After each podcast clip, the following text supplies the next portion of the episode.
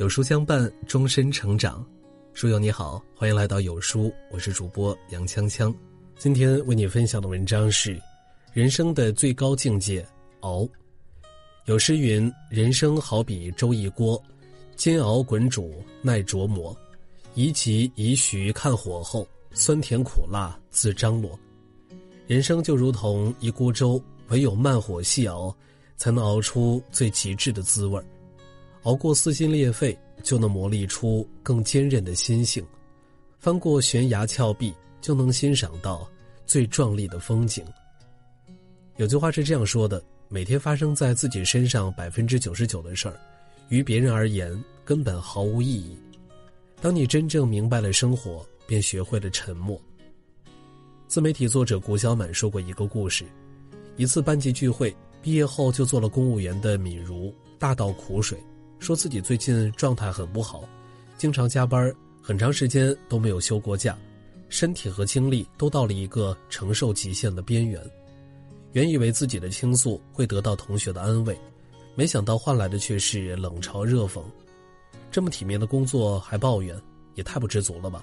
要不咱来交换一下工作，我保证比你撑得住。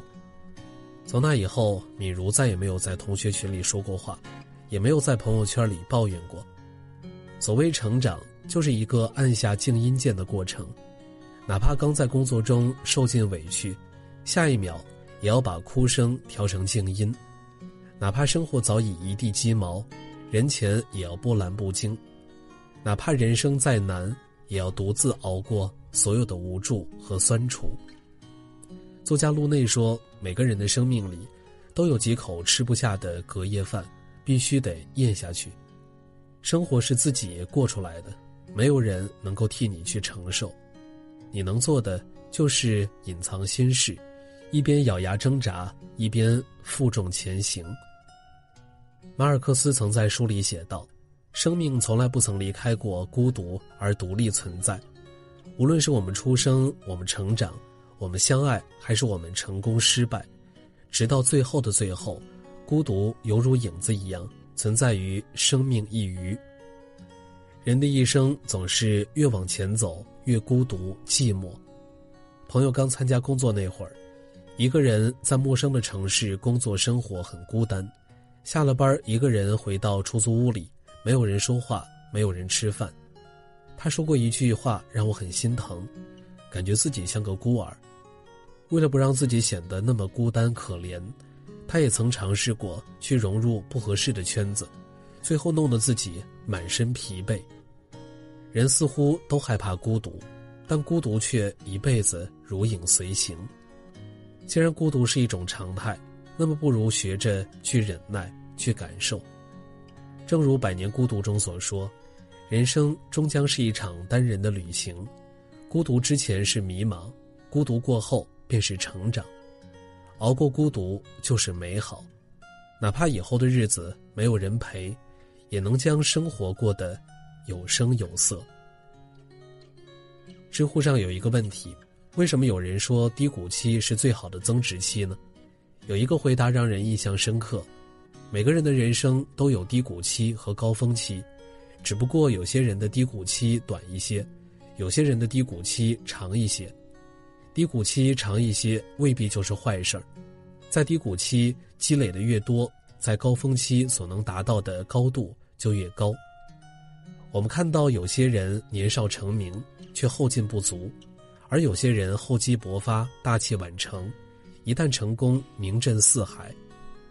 就像那个广为人知的竹子定律一样，竹子前四年仅仅长了三厘米，但从第五年开始。仅用六周的时间能够长到十五米，因为竹子把所有的努力都用在了伸展地下根系上。但现实生活中有多少人能熬过那三厘米呢？有些人之所以能够成为生活的强者，是因为他们在陷入低谷之时，在机遇来临之前，比别人多坚持了一会儿。菜根谭中说：“服久者非必高。”熬看似很苦，实际上是一种厚积薄发的沉淀。如果你能在低谷中再撑一撑，在绝望里再熬一熬，命运也许就会截然不同。你有多能熬，就有多出众。毕竟所谓深渊，下去也是鹏程万里。三毛在《送你一匹马》中曾说：“心之何如？有似万丈迷津，遥亘千里，其中并无舟子可以渡人，除了自渡，他人爱莫能助。”战国时期，著名纵横家苏秦游历各国，希望能够施展自己的政治抱负，但是无一人赏识。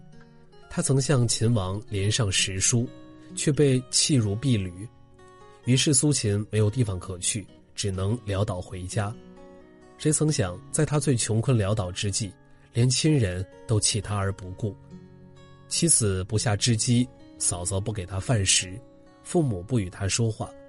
但是苏秦没有抱怨，因为他深知，想要出人头地，唯有自己扛过所有的人情冷暖。